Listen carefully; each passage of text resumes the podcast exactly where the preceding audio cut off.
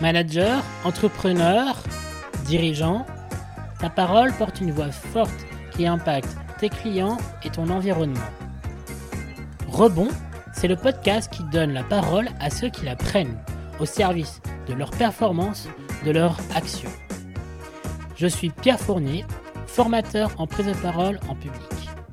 Avec toi, je vais à la rencontre de professionnels inspirants, journalistes, dirigeants, entrepreneurs, managers, qui vous témoigneront de leur rapport à la prise de parole en public, leur apprentissage, leurs conseils, leur impact. Aujourd'hui, nous accueillons Toufik Valipuram, entrepreneur, militant, activiste depuis plus de dix ans. C'est que je me suis rendu compte que les prises de parole les plus puissantes, au, au fond, c'est celles qui font appel à ton vécu. Sans plus attendre, partons à sa rencontre. Bonjour Toufik. Bonjour Pierre. Est-ce que tu pourrais te présenter, présenter tes activités, ton parcours euh, en ce moment? Écoute, euh, ce que je peux te dire sur moi, c'est que je suis né à Paris il y a bientôt 38 ans, d'un père sri-lankais qui était arrivé en France six ans auparavant et d'une mère française d'origine algérienne. Je suis né à Paris donc euh, dans 85 et il y a un premier élément qui est important dans qui je suis devenu, c'est qu'à l'hôpital, les personnes donc qui ont aidé ma mère à accoucher, hein, euh, le personnel soignant, a formellement déconseillé à mes parents de me parler dans leur langue maternelle. Donc euh, je ne parle ni le tamoul, le tamil d'ailleurs qu'on dit, qui est la langue de mon père, ni l'arabe algérien, qui est la langue dans laquelle ma mère a été élevée. Mais c'est quand même quelque chose qui m'a façonné et qui à l'heure actuelle m'interroge beaucoup parce que en fait euh, mon prénom et mon nom de famille renvoient à mes origines euh, non européennes, algériennes et sri-lankaises, ma couleur de peau également. Mais il me manque quelque chose en fait dans mon identité. Et je pense que ça, plus d'autres choses, peut-être qu'on les évoquera ensemble, ça participe de mon sentiment de- de n'appartenir à aucun endroit, vraiment de, de me sentir nulle part chez moi, euh, et de ne refuser par conséquent les catégories. Donc quand on me demande de me présenter, je dis souvent aux gens combien de minutes vous avez, parce qu'en fait, je, suis, je pourrais dire que je suis entrepreneur, je pourrais dire que je suis chercheur, je pourrais dire que je suis activiste, militant, citoyen, apprenant, euh, étudiant, euh, enseignant. Et en fait, tout dépend de la, casquette et le contexte. Alors, quelles sont les deux casquettes que tu as envie de présenter dans ce podcast autour de la prise de parole? Les deux casquettes. Hum, bah écoute, je vais révéler des choses dont j'ai pas encore parlé jusqu'à présent publiquement. Depuis que j'ai quitté WeShare, et peut-être qu'on en parlera, qui est un, un think tank, un, espace, un laboratoire d'idées, de réflexion, d'action, où j'ai travaillé pendant 8 ans. Depuis que j'ai quitté WeShare il y a un an, je me suis essentiellement concentré et focalisé sur deux activités. Euh, le premier, c'est euh, le lancement d'un collectif de personnes issues de milieux populaires qui ont traversé les espaces sociaux. Donc, ils sont nés de parents pauvres, de parents ouvriers, employés, euh, agriculteurs, chômeurs. et aujourd'hui, parce qu'ils ont fait des études ou parce qu'ils ont entrepris, ils sont dans des espaces sociaux qui sont différents de là où ils sont nés. On appelle des transclasses, des tranches de classe.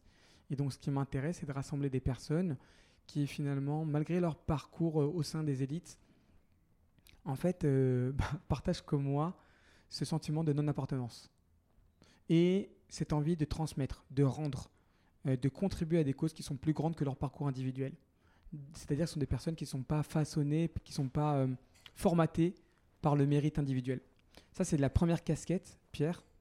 Et la deuxième casquette, c'est un programme que j'ai lancé avec deux amis il y a un an et qui s'intéresse en fait à l'invisibilisation des personnes issues ou appartenant encore aux classes populaires dans les mouvements politiques.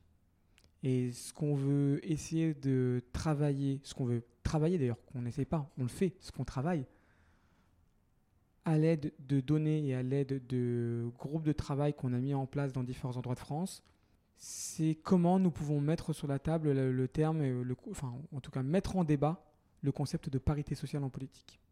Voilà les, les deux casquettes qui, sont quand même très reliés. hein. C'est peut-être une casquette avec euh, l'envers, quoi, mais sur lesquels je travaille beaucoup depuis un an. Et à côté de ça, euh, pas mal de soutien à des organisations sur des sujets qui me tiennent à cœur et qui tournent essentiellement autour des enjeux sociaux. Quel type de sujet, par exemple? Les jeunes, euh, mon engagement militant associatif, il a commencé il y a presque 12 ans. Il a vraiment commencé, je veux dire, il y a presque 12 ans.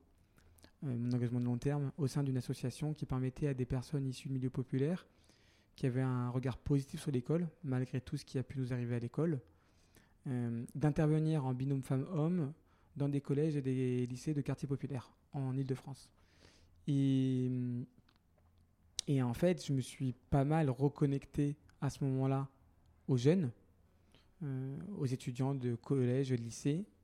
Et c'est un engagement qui m'a plu et qui m'a traversé. J'ai monté un programme autour des stages. Depuis 2011, sans discontinuer, j'ai décidé de m'impliquer et de pouvoir transmettre mon expérience, mes connaissances auprès de jeunes. Donc euh, ça peut prendre la forme d'accompagnement, mais ça prend aussi parfois la forme de conseil ou même d'être en, en soutien, en support. C'est-à-dire que moi, ce qui m'intéresse, c'est de contribuer à faire en sorte que des jeunes qui ont entre 16, 17 et 25 ans ben, nous mettent des coups de pied au cul. Et c'est pas dans un mode où on va leur dire ce qu'ils doivent faire. On leur transmet des choses et on fait en sorte qu'ils soient un peu moins, moins libres. Quel a été ton lien avec la prise de parole quand, quand tu as été enfant ou adolescent? En 5 ans, j'ai fait qu- quatre environnements très différents. J'ai été en première section de maternelle dans le 17e arrondissement de Paris. On va dire un quartier à l'époque mixte, avec tout de même des populations très différentes qui se côtoyaient, donc des populations bourgeoises avec euh, des populations euh, beaucoup plus précaires.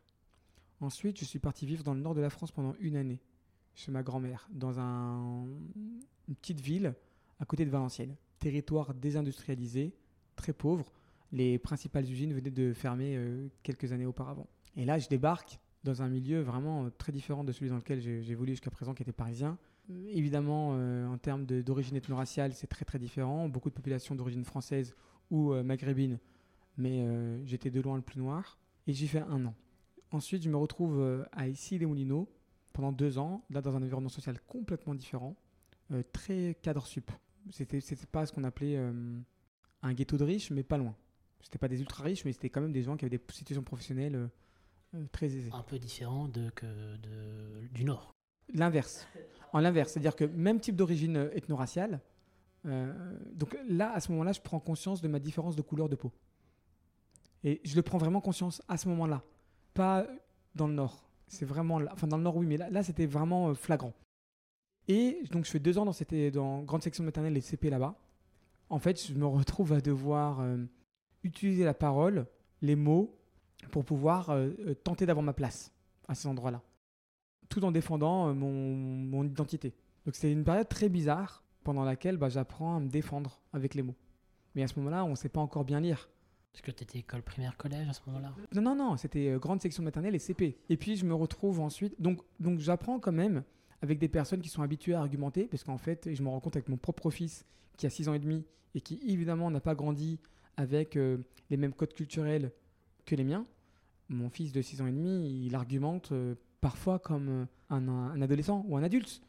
Euh, moi, j'ai vécu ça avec mes camarades de classe à cette époque-là. Tu- forcément, tu et moi, j'ai pas envie d'être dévalorisé, j'ai pas envie d'être moins bon. Euh, déjà qu'il y a la différence de couleur de peau, La différence fait que ça t'oblige à bah, progresser puis à apprendre vite. Quoi. Exactement. Et donc, euh, c'est pas une volonté, c'était un mode survie. Euh, J'aurais pu me renfermer, mais étant sociable, moi j'avais envie de me faire des amis. Donc, j'apprends à me faire des amis en, je crois, maîtrisant ou en apprenant à parler comme les personnes que j'avais en face de moi. Ce qui m'a joué des tours plus tard, et notamment sur les enjeux de classe populaire, on pourrait y revenir, c'est que les gens, quand ils me rencontrent pour la première fois, ils ne se doutent absolument pas de mes origines, origines sociales. Donc, euh, beaucoup, y compris quand je suis rentré à l'EDEC, pensaient que j'étais fils d'ambassadeur ou et que je me racontais une vie quand je racontais que j'avais grandi dans un quartier populaire. Et enfin, du coup, puisqu'on parle de quartier populaire, euh, en CE1, je vais dans le 13e arrondissement de Paris et là, je grandis dans un où j'ai posé vraiment mes bagages pendant euh, plusieurs décennies et où je me retrouve dans un quartier populaire très multiculturel où là, les mots on, prennent aussi euh, leur sens mais de manière très différente. Beaucoup d'argumentation, mais euh, des joutes verbales. et il faut que tu apprennes à te défendre avec les mots. Moi, je me bagarrais pas. Mais les mots sont importants pour apprendre à se défendre et se protéger. Dans un univers qui parfois peut être très violent. Parce que l'école, d'ailleurs, quel que soit le milieu, l'école peut être très violente pour les élèves, surtout quand ils se sentent pas à leur place. Ah bah moi j'en suis un témoin. Moi j'ai été victime de harcèlement scolaire pendant 8 ans. Donc je sais à quel point que les mots sont toujours plus violents que les coups physiques. Et euh, donc quand tu parles de défense, euh, de se défendre avec les mots, pour moi, quand j'étais enfant, ça a été mon premier axe. C'est-à-dire de... Je fais le constat que j'étais harcelé, donc j'étais pas en capacité de me défendre. Donc ensuite j'ai appris euh, à travers un engagement associatif, à trouver des mots déjà, et ensuite à mieux les, argumenter, mieux les coordonner pour, pour, euh, pour exprimer mon point de vue et les assumer et, euh, et me défendre. Après, c'est devenu un plaisir et maintenant je forme les gens. C'est Bertrand Perrier qui disait que la parole est un sport de combat. dans ce cadre-là, ce que tu décris, je pense que c'est vraiment le cas. Moi, je pense à une, un autre- référence là-dessus, et je vais me rappeler de la chanson, mais c'est un, texte de la Funky Family, où, quelqu'un évoque qu'il n'avait pas les mots pour se défendre, ou les munitions, et le texte va me revenir au cours de la discussion. Et alors, quel était ton, parcours après, ensuite entre le quartier populaire, le 13e et les decks Il y a plein plein de choses différentes.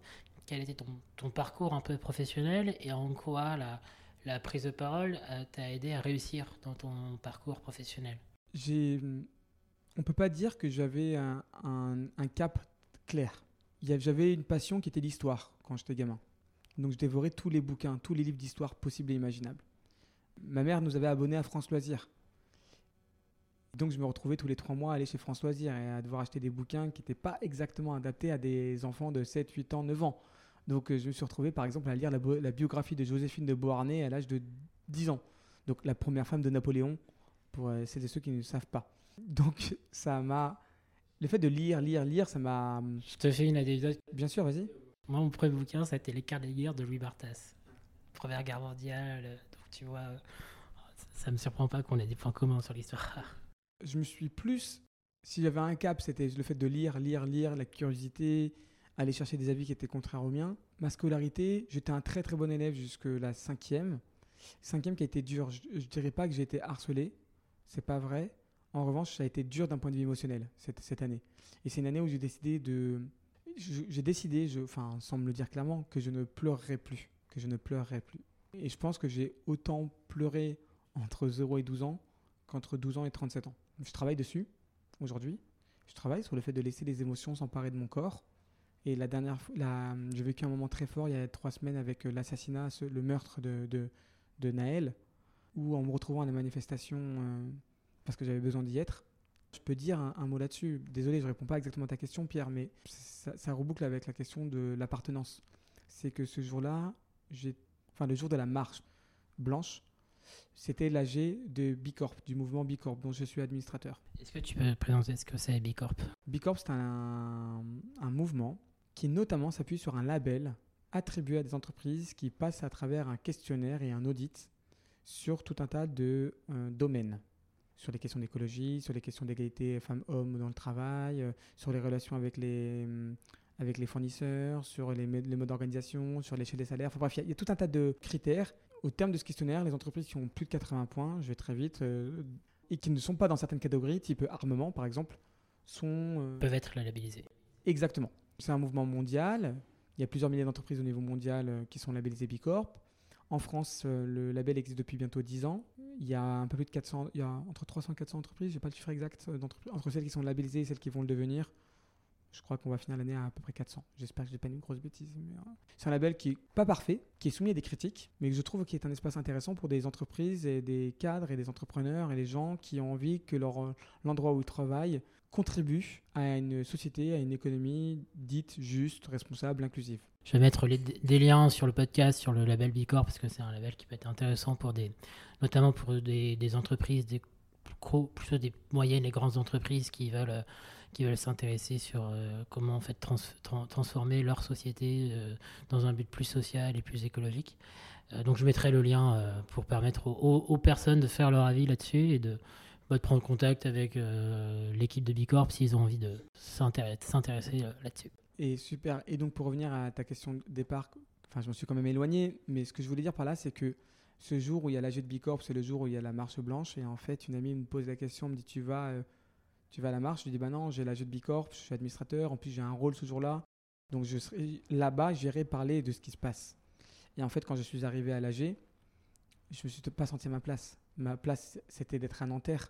Et donc, j'ai quitté l'AG pour aller là-bas, pour aller marcher. Et, j'ai vécu un moment fort parce que, bah parce qu'en fait, j'ai reconnecté avec des émotions que j'avais pas hum, laissé transpirer, transparaître depuis des années. Et puis, je me suis senti à ma place. Je me suis senti vraiment à ma place à cet endroit-là, euh, au milieu de personnes qui, qui à la fois protestaient contre ce crime et qui à la fois montraient de l'amour de manière collective.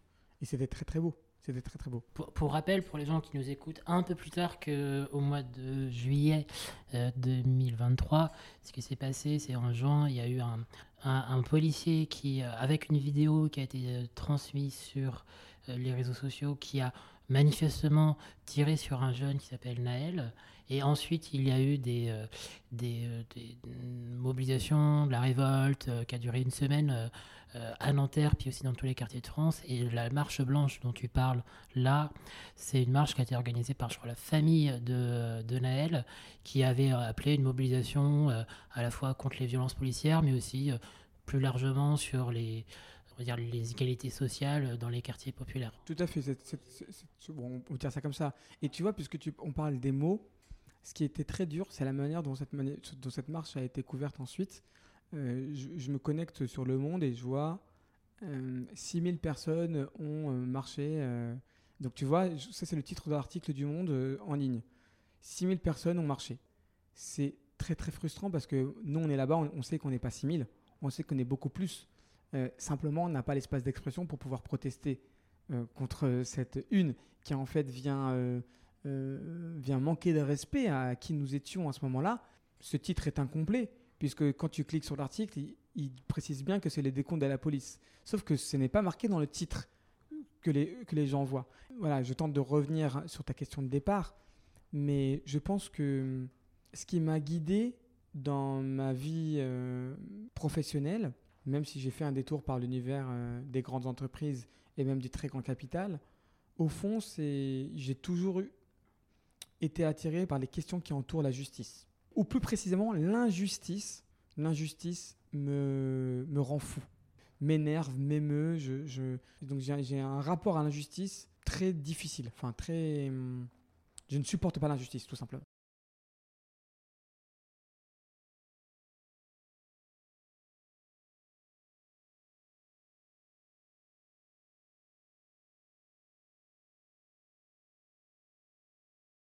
On peut euh, peut-être aller sur ton parcours euh, grande entreprise, voir qu'est-ce que tu as appris. Est-ce que tu as fait l'EDEC, école de commerce Ensuite, tu as allé euh, dans le domaine, enfin, ce domaine-là. Qu'est-ce que tu as fait concrètement? Qu'est-ce que tu as appris? Et puis, je crois que c'est ce lien-là qui t'a fait découvrir ton, lien avec WeShare. Est-ce que tu peux nous présenter un peu ce qu'était WeShare à l'époque et qu'est-ce que tu as appris et comment bah, tu t'es adapté en termes de prise de parole dans cet univers-là? Je vais faire très vite sur la première partie et sur la deuxième également. Donc je fais toute ma scolarité dans le 13e arrondissement, à partir du C20. École primaire, collège, lycée, et après un petit passage très court dans un UIT où je ne me suis pas plu, doc d'économie, enfin licence enfin oui, doc d'économie à Tolbiac, licence d'économie à la Sorbonne. À ce moment-là, je décide de passer les concours d'école de commerce et donc je passe euh, l'EDEC et le M plus pour tester. Il se trouve que je réussis les écrits, les écrits de l'EDEC et que je vais à l'oral, et du coup je vais pouvoir euh, rapprocher avec le thème de notre discussion, je passe l'oral. À ce moment-là, donc on est l'été 2007, j'ai un, peu moins de 22 ans. J'ai quasiment 22 ans, j'ai 8 ou 9 jobs étudiants dans les pattes. J'ai été des jobs étudiants euh, principalement d'employés ou euh, de plongeurs, où j'étais confronté à une sorte de violence sociale, même si moi j'étais que de passage j'étais confronté à la violence sociale, j'étais confronté même à du racisme, à des discriminations, euh, avec des personnes qui me disaient T'as de la chance qu'on prenne des gens comme toi. Et moi qui perds mon calme de temps en temps, en leur disant Mais en fait, toi, t'es là, mais moi, demain, je serai plus là. Et je serai plus haut. Ça peut paraître très condescendant, mais il faut savoir que quand on te répète ça et que tu subis ça de manière très violente, moi je me rappelle d'un job étudiant, et je vais aller très vite, mais d'un job étudiant que j'ai fait de plongeur au Salon du Bourget, où euh, ce qui s'est passé, je suis tombé sur une manager raciste. Je le dis clairement, raciste. Moi j'étais là pour prendre 700 balles pour faire de la plonge pendant 6 jours au Salon du Bourget. À l'époque, j'aimais beaucoup les avions. Je n'avais pas tout l'envers du décor sur la pollution. Et il se trouve qu'au bout de la, première journée, cette manager euh, vraiment nous, traite un, quelqu'un qui s'appelle Redouane et moi, vraiment de manière très, très mauvaise. Elle dit à Redouane Écoute, Redouane, c'est compliqué, je vais t'appeler Edouard.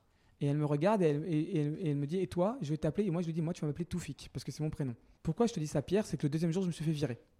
Et quand je me suis fait virer, l'agence d'intérim m'appelle et me dit Écoutez, on est gêné, elle ne veut plus vous voir. Euh, donc, euh, comme vous avez déjà travaillé pour nous il y a deux ans, que vous étiez excellent, et que là, on, sait que c'est parce que c'est pas de votre faute, c'est de la faute de, cette personne, on vous paye trois jours. Et moi, je dis, bah non, en fait, vous allez me payer sept jours. Parce que moi, j'ai rien demandé. Vous m'avez mis avec une manager raciste. En plus, euh, je n'ai pas signé de contrat de travail malgré mes demandes. Or, euh, en France, quand on travaille sans contrat de travail, c'est une requalification automatique en CDI. Et donc, le pouvoir des mots, et c'est intéressant parce que je me rends compte en te parlant, Pierre, que dans le même été, à un mois d'intervalle, il m'arrive deux moments clés sur comment les mots peuvent renverser une situation. Et la prise de parole est impactante. Exactement. Donc cette prise de parole-là, par téléphone, avec cette agence d'intérim, où je leur dis clairement, de manière très assurée, écoutez, vous pouvez faire ce que vous voulez, le droit est de mon côté. Donc je vais être gentil avec vous, je ne vous réclame que ma semaine de paye, et pas la requalification CDI. J'ai 21 ans, j'ai à peine une licence d'économie, enfin je veux dire, c'est... Bon, et donc ça, ça donc j'obtiens, hein, j'obtiens ce truc-là. Je passe les écoles, les concours de, de l'EDEC, j'ai l'écrit, je vais à l'oral. L'oral, bon, l'anglais c'était catastrophique, c'était nul, hein, mais bon voilà. Et il y a l'oral euh, de motivation. Et cet oral, j'ai en face de moi un jury composé de deux mecs. Et il m'arrive la même chose que lors de mon permis de conduire. Une, lorsque j'ai passé mon permis de conduire, je me suis engagé à un moment donné sur un, sur une voie en sens interdit. Et j'ai fait une marche arrière de manière assurée en parlant au moniteur. Et j'ai quand même eu mon permis de conduire. Et je pense que l'assurance à ce moment-là, le fait de parler, de regarder dans les yeux la personne et de lui expliquer j'ai vu ça, j'ai fait une marche arrière, j'ai regardé derrière, etc. Et il m'arrive la même chose quand je passe l'oral de l'EDEC, je le cartonne. Enfin, un des deux gars me dit à la fin de l'entretien, parce que je fais une petite erreur sur une question et je reconnais mon erreur tout de suite. Je reconnais mon erreur. il me dit écoutez, monsieur, je tiens à vous dire que vous parlez drôlement bien français. Et là, je dis comment ça? Il dit ben, oui, compte tenu d'où vous venez, vous parlez drôlement bien français. Et je dis, mais je suis français, j'ai grandi en France. Quel est le problème? À ce moment-là, au bout de trois fois, je comprends le truc. Mais je le titille un petit peu, c'est moi qui renverse l'entretien. Bon, il se trouve que on finit tranquillement et que j'ai 18 et demi à l'oral et que je suis admis à l'EDEC sur ma note à l'oral. Ça, c'est une des choses qui, est importante à, comprendre euh, que moi je vois beaucoup et que j'ai pratiqué avant, c'est on a peur de se tromper c'est le risque de la prise de parole, c'est qu'il n'y a, pas de, bouton delete. Euh, tu te trompes, tu te trompes. Un des trucs, une des astuces qui est important à voir, c'est au lieu de dire, je, au lieu de ne pas euh, reconnaître que tu as fauté, en fait, c'est de l'assumer totalement. Et c'est un gage à la fois de charisme et à la fois de leadership de dire tu as reconnu que tu as fauté, tu l'assumes et tu continues à, à parler. D'ailleurs, si je peux me permettre, Pierre, se tromper et fauter, c'est pas la même chose. Ah oui, tout à fait. Tu vois? La, faute, il y a déjà la dimension morale dans ça, tu vois. Si tu dis que c'est juste une erreur et que c'est normal et que c'est en, en, tombant que tu apprends, euh, tu considères que ça fait partie du cycle naturel d'apprentissage. Parfois, c'est même de continuer le discours. Moi, il y a le, là, s'il y a des écolos qui nous écoutent, euh, beaucoup d'écolos citent, la fameuse phrase de, Jacques Chirac. Notre terre brûle et nous regardons ailleurs. Oui, je recommande de voir le discours intégral de Jacques Chirac parce que dans ce discours-là, il y a une faute.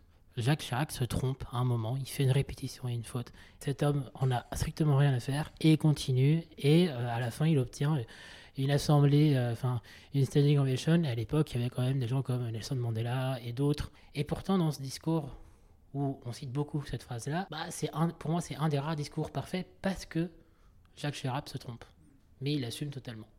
Eh bien, j'avais jamais vu les choses comme ça et, grâce à toi, je j'intègre ça dans ma, dans ma boîte outils. Donc toujours est-il que je me retrouve à l'EDEC et qu'à l'EDEC, je me retrouve quand même en face de personnes. Je pensais atterrir dans l'élite économique et, l'élite intellectuelle française. Je tombe quand même de ma chaise.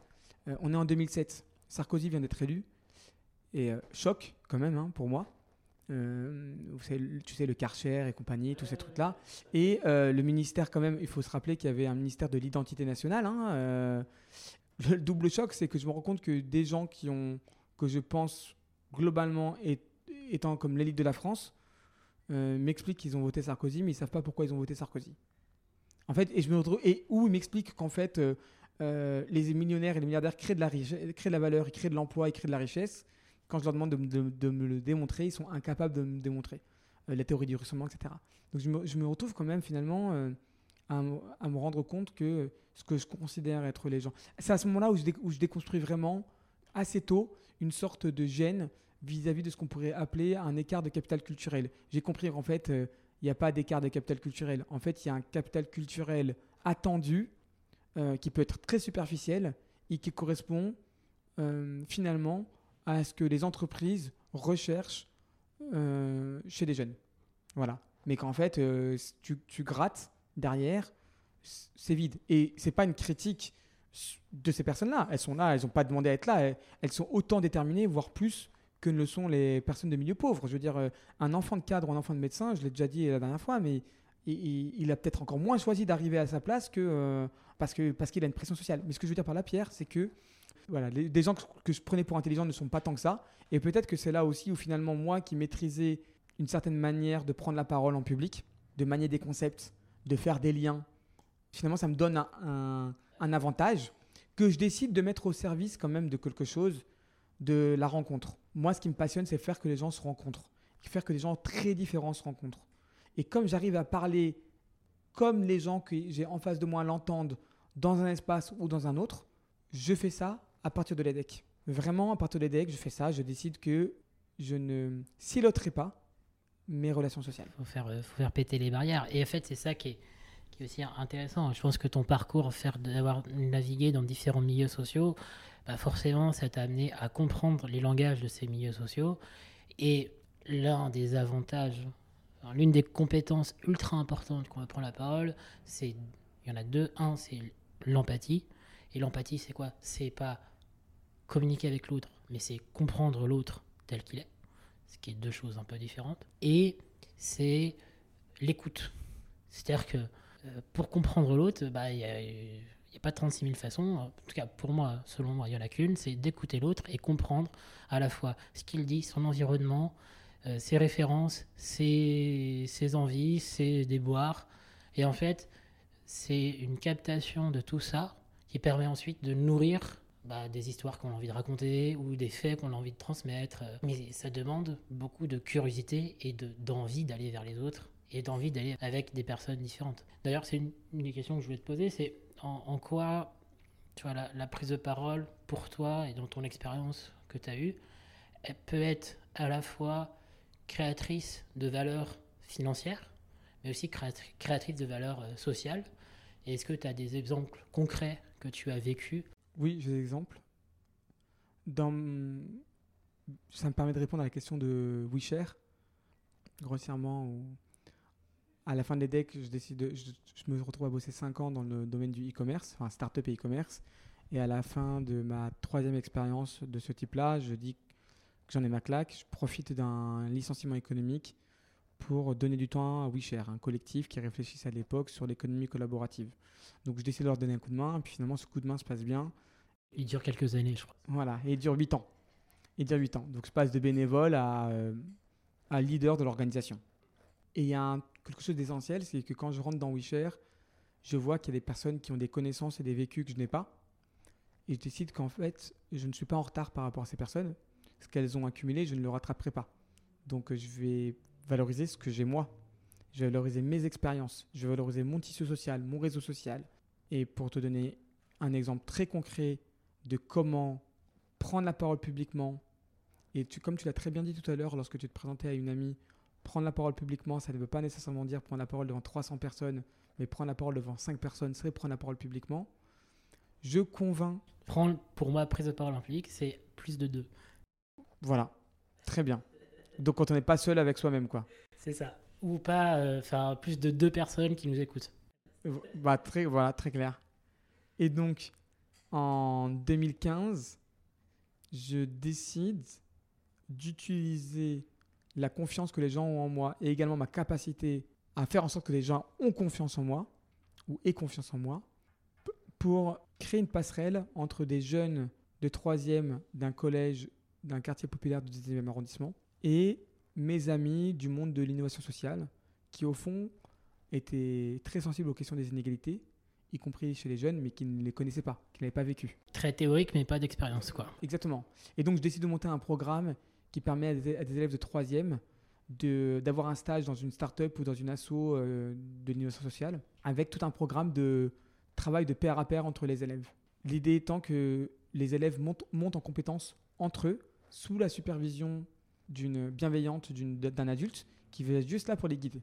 Et là, il se passe des choses extraordinaires, c'est qu'en fait, il y a des adultes qui changent leur perception sur des jeunes qui ne connaissent jusqu'à présent que à travers la télé ou à travers euh, la rue. Euh, je me rappelle même d'une amie qui dit à, mon ami prof, elle dit, ah bah moi j'ai de la chance, j'étais avec deux élèves qui étaient très brillantes. Mon ami prof dit à cette, à cette amie, les deux, élèves que tu avais, elles, ont 5 de moyenne. Et elle n'y croyait pas. Parce que quand elle les avait vus prendre la parole, elle ne croyait pas que ces élèves pouvaient avoir 5 de moyenne. Et là, c'est hyper intéressant de voir comment un exercice bien fait peut mettre des personnes dans d'autres dispositions où elles prennent confiance en elles. Tu m'as posé la question comment justement prendre la parole publiquement peut amener à entre guillemets créer de la valeur sociale. Je ne sais pas si je suis à l'aise avec cette expression, mais utilisons-la. Euh, c'est un exemple très concret où cette capacité-là a permis de créer des relations entre des personnes qui ne se croisaient sans se parler, mais également à des élèves d'aller faire des stages dans des entreprises où, elles n'auraient pas pu aller, et à des entreprises d'accepter que des élèves autres que des élèves pistonnés aillent faire leur stage euh, chez elles. Donc ça, c'est vraiment un exemple très concret, très puissant, que j'ai réitéré en première euh, avec des élèves de première de Sarcelles à l'invitation d'une amie et qui m'a d'ailleurs permis de nouer des connexions très fortes avec un élève qui est devenu un, un ami et qui me le rend bien, puisqu'aujourd'hui, malgré la différence d'âge, euh, j'estime que j'apprends autant de cet ami que ce que je lui transmets moi. De toute façon, c'est ça la, fonction majeure de, quand on maîtrise la prise de parole, c'est que la prise de parole, c'est un dialogue. Et en fait, prendre la parole, c'est émettre des mots, c'est transmettre des émotions. Et c'est comme ça que tu crées une relation avec l'autre. Et quand on transmet des émotions, notamment quand on transmet son authenticité, c'est très difficile pour des personnes qui ne sont pas de ce milieu de faire le déni. Parce que quand tu recoutes quelqu'un qui a son expérience, qui t'a démontré par sa parole, par son action, bah, qu'elle est compétente ou qu'elle peut être très performante, bah, tu t'aperçois que dans la réalité, norme ou scolarité, bah, c'est le contraire, bah, qu'est-ce que tu crois le plus? Bien sûr. L'action, la parole euh, qui est au service de l'action ou juste les, des normes qui ont été faites euh, auparavant? Et c'est ce que je trouve gênant dans beaucoup, beaucoup de conférences professionnelles où tout le monde sent le décalage qu'il y a entre les mots qui sortent de la bouche des personnes qui prennent la parole et euh, la réalité de ce, de ce que ces mots recouvrent et la sincérité. Et ce qui est gênant, c'est que ben, déjà, un, on s'en aperçoit. Et puis de deux, ben, le contexte fait que il hum, n'y a pas un contexte qui permet vraiment d'exprimer le fait que on perçoive ça. Quoi. Je veux dire que ce soit bullshit, tout simplement. C'est encore très difficile euh, en France de pouvoir mettre sur la table la dimension bullshit de euh, telle ou telle prise de parole. J'invite tous les gens qui nous écoutent là, s'ils ont la chance, d'avoir une association Eloquentia dans leur ville, d'aller assister à des quarts de finale ou des demi-finales ou des finales locales. Là, vous allez pouvoir constater par vous-même la puissance de ce que c'est d'avoir d'écouter des jeunes qui prennent la parole en public quand ils sont congruents, quand ils sont authentiques et c'est toujours bouleversant. Et si vous avez la chance d'aller euh, la finale internationale d'Eloquentia euh, à Paris, généralement, allez-y, euh, vous allez être vraiment transformé. Et là, c'est vraiment l'opposé de ces conférences professionnelles sur lesquelles j'ai assisté quelques fois, où, où en fait, il y a toujours, on parle beaucoup, mais souvent les invités, enfin, on parle euh, de, sujets dont les, personnes qui font le sujet ne sont jamais là, quoi. Et on les connaît rarement. J'ai même vu il n'y a pas longtemps une conférence sur la jeunesse. Des gens discutaient de l'absence des jeunes, mais sans les jeunes. Et, personne. Et, et c'était pas choquant. voilà. évidemment, les personnes ont accepté d'aller à une table ronde. Elles ont plus de 40 ans et elles parlent de l'absence des jeunes sans être choquées de leur propre présence. C'est, c'est assez lunaire. C'est quoi une conférence sur le féminisme qu'avec des hommes quoi. J'en ai pas vu beaucoup ça par contre, mais en revanche, des exemples qui, de conférences qui existent totalement, c'est beaucoup de conférences sur ce qu'on appelle la diversité, des tables rondes sur la diversité, mais sans aucune personne. De la diversité. Alors, je vais mettre les mots sans aucune personne autre que blanche autour de la table ou, parce que c'est aussi mon combat, venant de milieux populaires. Personnes de milieux populaires qu'on retrouve très très peu aujourd'hui euh, du fait de la reproduction sociale et de l'écrémage social qu'on retrouve très peu dans les espaces euh, d'influence économique, politique, culturelle.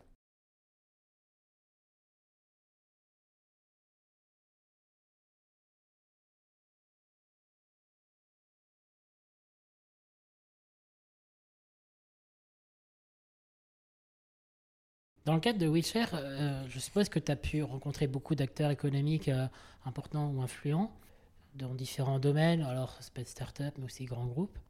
Tu as pu aussi rencontrer, je suppose, des managers ou des CEO de, grands groupes ou de plus petits, euh, plus petits groupes. Pourquoi, pour toi, en quoi c'est important d'inclure la diversité, déjà tu pourrais la définir, dans les entreprises et en quoi c'est créateur de valeur pour les managers? Faut savoir que moi, les termes de diversité et inclusion, c'est des termes que j'emploie très peu. Selon moi, ce ne sont pas les bons termes. La France est ce qu'elle est. Mais si je vais un peu plus loin, c'est qu'en France, par exemple, donc si tu prends la population active française, tu as à peu près 50% de la population active française qui occupe des métiers dits euh, de, classe populaire, donc employés, ouvriers, petits agriculteurs, chômeurs, c'est pas un métier mais c'est une occupation. Hein. Tu es, actif quand tu es chômeur, quand tu déclares à Pôle emploi tous les mois. Euh, commerçants, petits commerçants, etc. Ensuite, il y a des professions intermédiaires et puis il y a des professions dites euh, les, les, classes supérieures. Enfin bref. Aujourd'hui, ces personnes, nous ne les retrouvons pas dans les espaces d'influence et de décision. Parmi les classes populaires, on va retrouver une grande, majeure, euh, une grande majorité des personnes françaises d'origine immigrée ou des personnes françaises immigrées ou des personnes non françaises immigrées. Voilà. Donc c'est important d'avoir ces trois catégories en, tête. Hein. moi, je suis né d'un père immigré et d'une mère française d'origine immigrée. Mon père est donc il est devenu français et mais, n'est pas né. Et enfin, il y a des gens qui sont là, qui contribuent comme beaucoup d'autres, et voire plus que d'autres à certains endroits, à la richesse nationale. Voilà. Et ces personnes euh, ne sont pas représentées dans les espaces de pouvoir. Et donc, pour revenir à cette question, moi, aujourd'hui, je pense que les, je pense que les politiques de diversité et d'inclusion qui visent à inclure, à mettre à la table les personnes, c'est très très large. Hein. Il y a, je crois qu'il y a 25 critères pour définir ce qu'est la diversité. Donc, euh, il y a le handicap, on en parlait, enfin tout à l'heure, tu as employé ce terme-là, mais pas pour ça, mais les handicaps physiques et moteurs, le genre, l'orientation sexuelle, etc. Bref, il y a tout un tas de critères.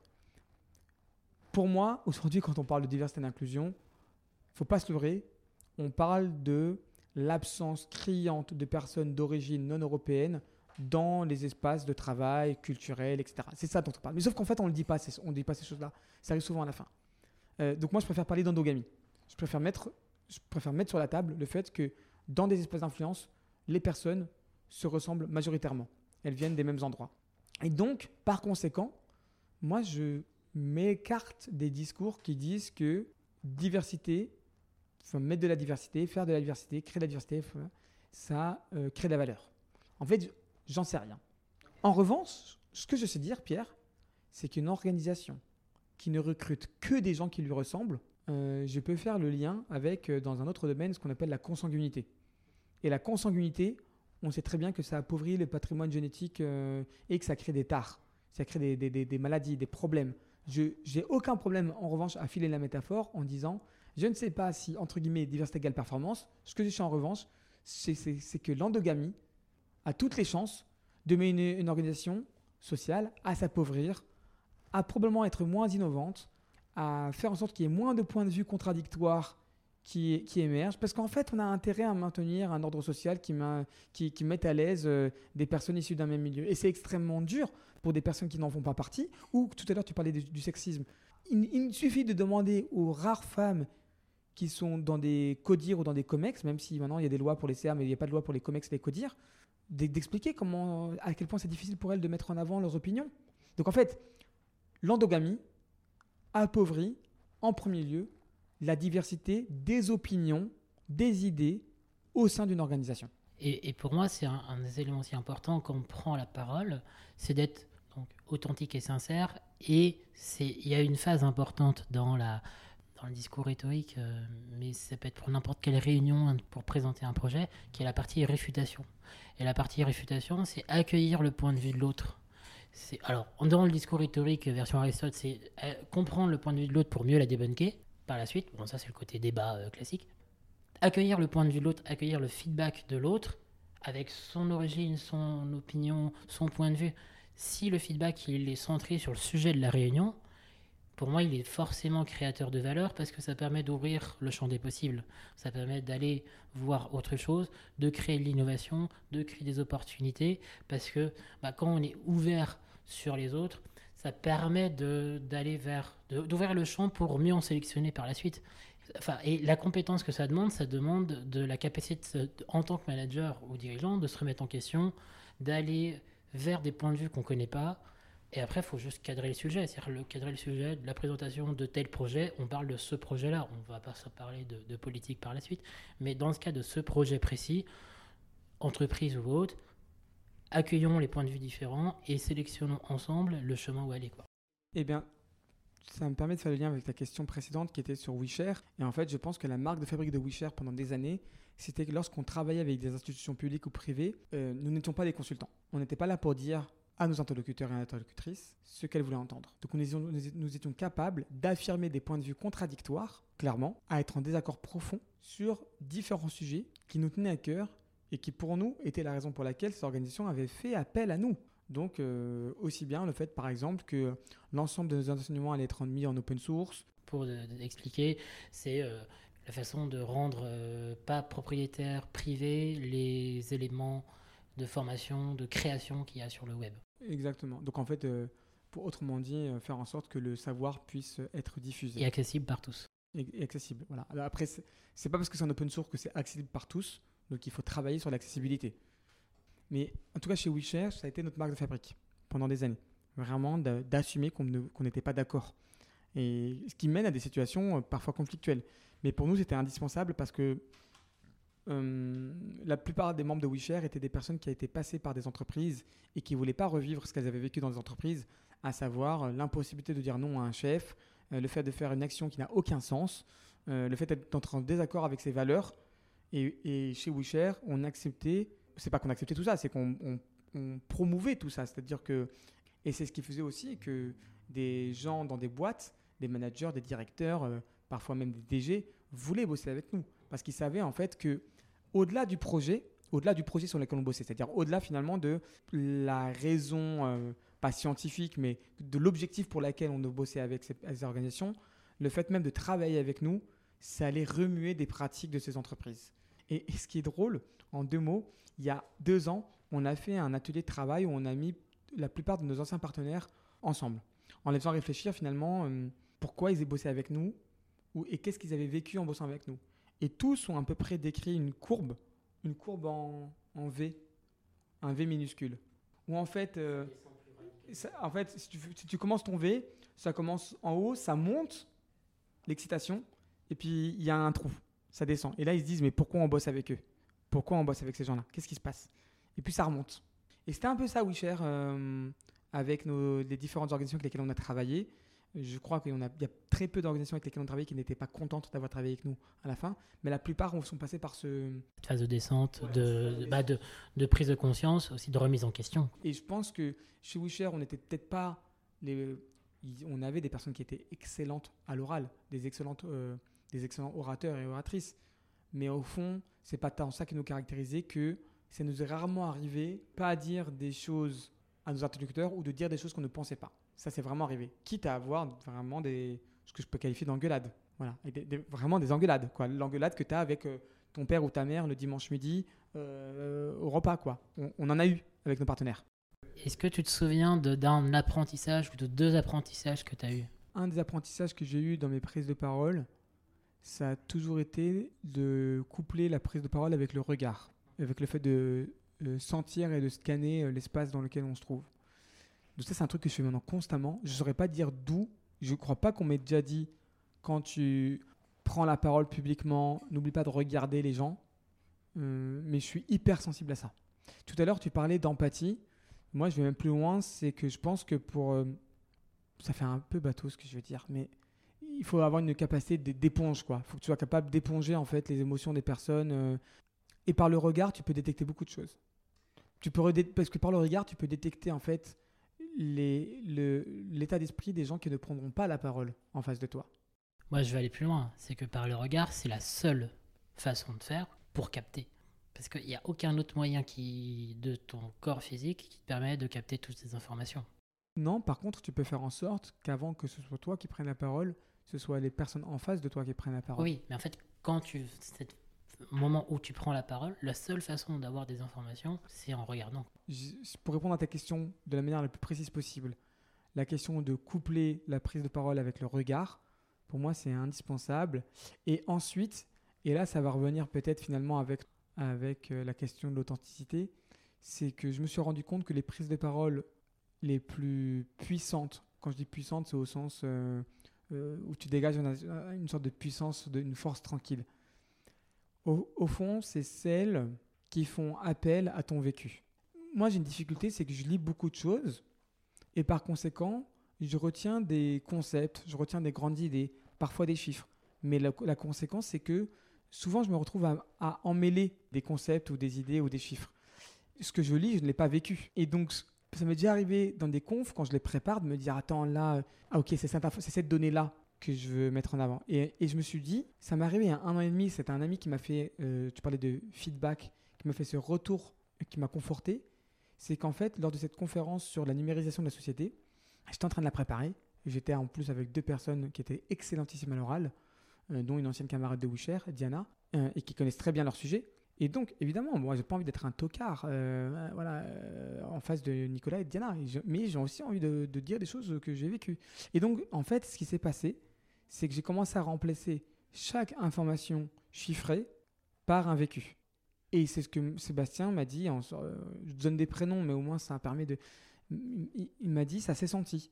Ça s'est senti que finalement, au lieu de convaincre, au lieu d'essayer de, de convaincre par euh, ce qu'on appelle le, le- logos, quoi, en tout cas, euh, je, suis- allé sur l'émotion. Et c'est beaucoup plus puissant. Je prends toujours cet exemple-là parce que c'est un exemple qui est très marquant. Si Martin Luther King avait dit dans son discours euh, il y a euh, tant de millions de Noirs qui sont euh, victimes de ségrégation raciale et il faut agir en faisant telle action ou telle chose, il a remplacé ça par j'ai fait un rêve. Et en fait, bizarrement, 60 ans après, on se rappelle tous, même pour des gens qui n'ont pas connu cette période, bah, du rêve de Luther King. Pourquoi? Parce que le rêve, c'est l'émotion. Et d'ailleurs, sur cette anecdote de, ce- discours de Luther King, c'est à ce moment précis où il est parti en improvisation. On est beaucoup moins excité, capté par une donnée euh, statistique froide ou un tableau Excel ou un camembert que par quelqu'un qui euh, bah, parle son vécu. Une donnée peut être un complément de ce vécu. On est beaucoup plus excité, beaucoup plus à capter, on a beaucoup plus envie quand il y a quelqu'un qui parle de son rêve, quelqu'un qui parle de son témoignage personnel, que euh, d'un camembert XL. À moins euh, peut-être qu'il y a des gens qui aiment les camemberts XL. Il y a toujours des exceptions. Mais euh, les histoires, les récits, l'émotion est toujours beaucoup plus puissante si tu veux influencer le public.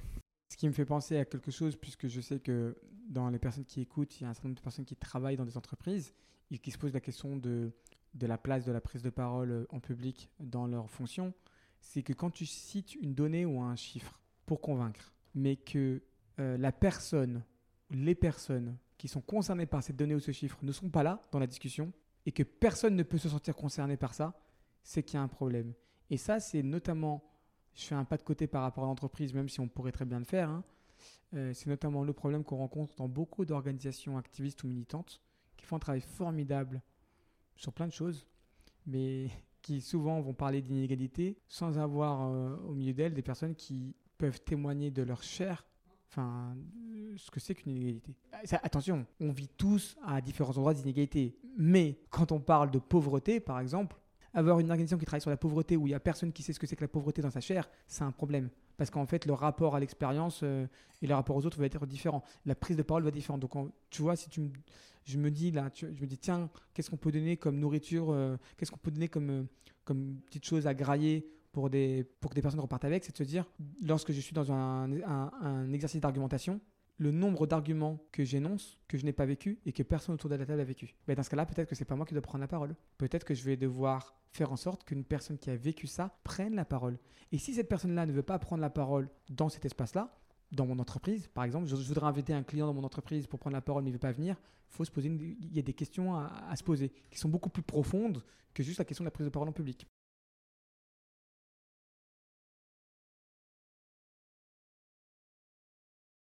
Comment tu ensuite es en capacité d'écoute et en capacité de te remettre en question dans un but de réaliser l'objectif de ta prise de parole. Euh, pour moi, c'est essentiel. Euh, et, et le témoignage personnel, euh, ce qu'on appelle le storytelling, c'est un, outil qui est extrêmement efficace, extrêmement puissant quand on veut l'incarner et quand il est extrêmement bien fait. Et ça, il faut, il faut aussi être formé et, et, euh, et apprendre des témoignages de son vécu, bah, c'est plus facile. Je prends un exemple. Moi, été victime de harcèlement scolaire. Euh, J'aime beaucoup faire des témoignages et conférences là-dessus. Bon, je cite des chiffres, sauf que bah, après, je témoigne de mon parcours de vécu de harcèlement scolaire. Et là, j'en ai fait une il n'y a pas très longtemps. La moitié de la salle était au bord des larmes. Parce que quand tu mélanges le chiffre, la donnée, avec un vécu expérientiel, ah bah, c'est le combo, euh, le combo magistral, quoi. Ce qui pose donc la question sur tout un tas de sujets de- et problèmes de société qui sont accaparés par un petit nombre de personnes. Où sont les personnes aujourd'hui qui ont vécu ces expériences-là et qui devraient être présentes dans l'espace public, prendre la parole pour incarner le sujet euh, qui est discuté? En quoi la prise de parole t'a aidé sur un plan de compétences personnelles et professionnelles à faire ce que tu fais? Je ne sais pas dire, je sais pas dire euh, si c'est une compétence, mais je pense évidemment que prendre la parole de manière euh, et, incarner quelque chose, hein, parce que si tu l'incarnes pas, ça, ça se voit. Sauf si, sauf si tu t'appelles euh, Leonardo DiCaprio et que tu sais te transformer en pilote d'avion. euh. Ouais, mais c'est leur boulot. Ils sont payés pour ça. Non, non, mais euh, plus, plus sérieusement, euh, embarquer des gens. Et, et même plus que ça, c'est non seulement embarquer des gens, c'est faire en sorte que eux puissent se voir et s'imaginer devenir leader. C'est-à-dire que grosso modo, ce qui est pas facile, hein, je dis pas que c'est simple. En tout cas, je pense qu'à certains endroits, je l'ai fait, pas assez. Mais quand ta prise de parole est juste, qu'elle te remet à ta place et qu'elle donne de la place aux autres personnes apprendre à bien prendre la parole, à ne pas trop parler. Quand je dis trop, c'est pas tant être bavard que trop prendre trop d'espace. Ça permet euh, à d'autres de, sentir qu'ils ont une, place. Donc, quand je dis embarquer, c'est ça en fait. C'est jouer collectif avec d'autres, quoi. La star de n'importe quelle prise de parole, que ce soit une réunion à 3, à 5, la présentation d'un projet ou un discours, c'est le public. C'est-à-dire qu'il faut parler pour le public qui est en face. Il faut que le public, qu'on inclue le public dans l'histoire que l'on veut raconter, dans l'action que l'on veut ra- raconter. Si on parle pour soi-même, c'est toujours un échec. Ou alors on accueille juste les gens qui sont d'accord avec nous. La star d'une prise de parole, c'est toujours le public. Comment on va parler au public dans leur récit à eux, dans leur environnement à eux, pour les amener à ce que l'on veut faire dans notre objectif. Quels sont, pour des managers ou des cadres euh, qui viennent de milieux différents, ou quels sont les deux conseils que tu peux euh, donner pour qu'ils puissent progresser dans leur prise de parole? Le premier conseil, ce serait de ne, de ne pas singer, j'utilise vraiment cette expression de manière consciente, de ne pas singer des codes, des manières de parler avec lesquelles euh, on n'est pas à l'aise. Vraiment, ça se voit en fait. Il y a des personnes qui, qui sont capables et qui aiment le faire, mais il ne faut pas le faire si on n'est pas à l'aise avec ça. Parce que ça va se voir. Ça va, ça va, ça va se voir quand on va euh, redevenir naturel. ça va se voir et surtout c'est que ça va perdre ensuite, enfin vous allez perdre votre crédibilité. Et quand la crédibilité est perdue, très difficile de la retrouver euh, de ses confrères et ses concerts. Donc ça, c'est une première chose vraiment importante. De ne pas chercher à être quelqu'un d'autre que soi. Parce qu'en fait, quand on va baisser sa garde, ça va se voir et c'est jamais agréable. Donc ça, c'est le premier conseil. C'est pour ça que, par exemple, malheureusement, c'est la fin de la discussion, mais que je suis quand même, c'est pas sceptique, mais méfiant par rapport à tout ce qu'on appelle l'art oratoire, l'éloquence. Enfin, c'est pas la même chose, mais on n'est pas encore dans une société où, euh, dans les espaces élitistes, on accepte de remettre en cause que et de remettre en question pardon que sa manière de parler, d'écrire, de raconter des choses, ce n'est pas la bonne manière, mais c'est une des manières. Donc en entendant ça, c'est sûr et certain que quand on vient pas de ces endroits-là et qu'on veut pouvoir s'y faire une place, à tort ou à raison, je ne juge pas, euh, il, faut euh, parler comme ces gens. Raison pour laquelle je te disais tout à l'heure au début que les gens s'imaginaient, euh, beaucoup de gens s'imaginent pas le, milieu social d'où je viens. Ils, voilà, ils pensent que je suis un mytho. voilà. Donc le premier conseil, ne pas singer, ne pas chercher à rattraper un retard. Surtout ne pas se dire je suis en retard, il faut que je compense, etc. Non. Donc, donc au fond, ça veut vraiment dire avoir une prise de parole qui puisse être la même en toutes circonstances, y compris en situation de stress. Parce que c'est dans les situations de stress on, on perd ses mots et on redevient euh, qui on est. Donc ça, c'est le premier conseil. Le deuxième conseil, moi j'adore faire des digressions, j'adore m'éparpiller, parce que c'est comme ça que je conçois la conversation. Hum, mais je sais aussi qu'en fonction de qui j'ai en face de moi, je ne peux pas me le permettre. Donc le deuxième conseil que je donnerais, c'est vraiment de se dire que lorsqu'on va devoir prendre la parole, de toujours se rappeler à qui, à, qui on parle et quel est l'objectif. Et de se dire, ok, j'ai un objectif, c'est celui-là. Donc, euh, je vais limiter mes arguments sur le fond et la forme. Exactement. Donc les limiter, hein, je dis bien, euh, c'est euh, Nassim Nicolas Tayeb, un, penseur américain, enfin américano-syrien, je crois, qui dit en fait, au fond, pour faire quelque chose, il ne devrait, y avoir qu'une seule et une seule raison. On n'a pas besoin d'avoir dix raisons pour justifier qu'on veut faire telle ou telle action. Il n'y a pas besoin de dix raisons pour justifier qu'on veut, veut, faire cet investissement-là, qu'on veut faire ce partenariat. Une seule. Une seule raison. Ça prend du temps d'être à l'aise publiquement lorsqu'on prend la parole. Et puis en plus, en fonction des contextes, ça change.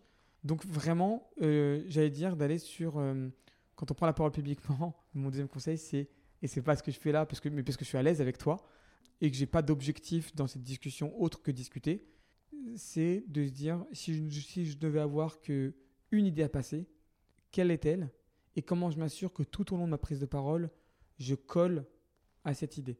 Je colle à cette idée. Et après, il y a des techniques. Un copain m'a dit, et je terminerai là-dessus, un copain m'a dit, Toufik, euh, il m'a dit un jour, je sais que tu as plein de choses à dire, bah, peut-être que finalement, tu peux commencer ou finir ta prise de parole en disant j'aurais pu vous parler de ça, ça, ça, ça, mais j'ai décidé de me concentrer aujourd'hui sur ça. Et voilà, c'est vraiment ce que tu dis, c'est ultra important. C'est quoi votre objectif et à qui vous parlez? Et si vous avez ça, ça va guider toute votre préparation et ensuite ça va être beaucoup plus simple pour construire. Parce que s'il y a trop de, de digression, le risque qui arrive à 100% de la digression, c'est que vous allez perdre votre public. Et là, euh, c'est catastrophique. Je te donne un dernier exemple pour finir il y a des, parmi les activités, je te disais que j'étais en lien avec des jeunes, et il se trouve que plusieurs des jeunes avec lesquels je dis, alors c'est jeune, il faudra remplacer un jour ce terme-là. Bref, par des étudiants ou des personnes qui venaient juste de finir leurs études et qui sont dans des assauts de, de, jeunes. Et euh, ils étaient convoqués, enfin invités à dialoguer avec la première ministre et plusieurs ministres dans le cadre d'une série de rencontres. Et un des conseils, donc, j'ai préparé quelques-unes de ces personnes pas seul, mais j'ai fait partie d'un petit groupe de personnes qui ont préparé et qui étaient complètement invisibles. C'est la première fois que j'en parle publiquement, mais personne ne le sait, ce truc-là. Et notamment, tu parles de public. Ce que je disais à un de mes amis qui allait prendre la parole en public, c'est je lui dis attention, au fond, quand tu vas parler là, tu ne parles pas à la première ministre. Tu parles à ta base. Tu parles à toutes les personnes que tu représentes ce jour-là et qui te regarderont en vidéo et qui vont t'écouter. C'est, donc, ce n'est pas la première ministre, ton audience. Ton audience, c'est eux. Pourquoi? Parce qu'il y a peu de chances que la première ministre écoute et prennent vraiment en compte ce que tu vas dire. En revanche, le signal que tu envoies à ta base en parlant à la Première ministre, en ayant eux en tête, c'est complètement différent. Tout à fait. Où est-ce qu'on peut te retrouver pour les gens qui nous écoutent, qui veulent te suivre, qui veulent euh, un peu ton parcours? Comment on peut te contacter? Bah, Tout simplement sur LinkedIn. Je publie pas des masses, je publie une fois toutes les deux semaines, toutes les semaines, ça dépend. Mais LinkedIn, c'est le principal outil aujourd'hui que j'utilise pour interagir avec des personnes que je ne connais pas encore. Bah, je mettrai le, ton lien LinkedIn sur la description. Merci Pierre. Merci beaucoup et puis à bientôt.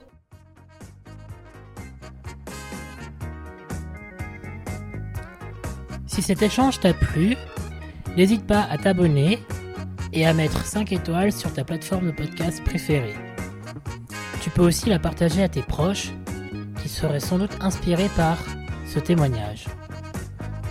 En attendant les prochains épisodes, tu peux retrouver ma newsletter, des conseils une fois par semaine pour progresser en prise de parole. Parle bien, fais-toi confiance, bonne journée à toi et à bientôt pour une nouvelle rencontre.